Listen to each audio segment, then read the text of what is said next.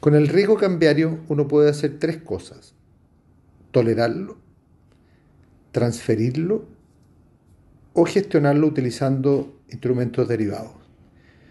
Nuestra recomendación es que primero hagan el ejercicio de poder transferir el riesgo cambiario al cliente, es decir, lo que compran en una determinada moneda, traten de venderlo en la misma moneda. No siempre se puede comercialmente. Solo una vez de haber hecho ese ejercicio, les recomendamos empezar a gestionarlo utilizando derivados.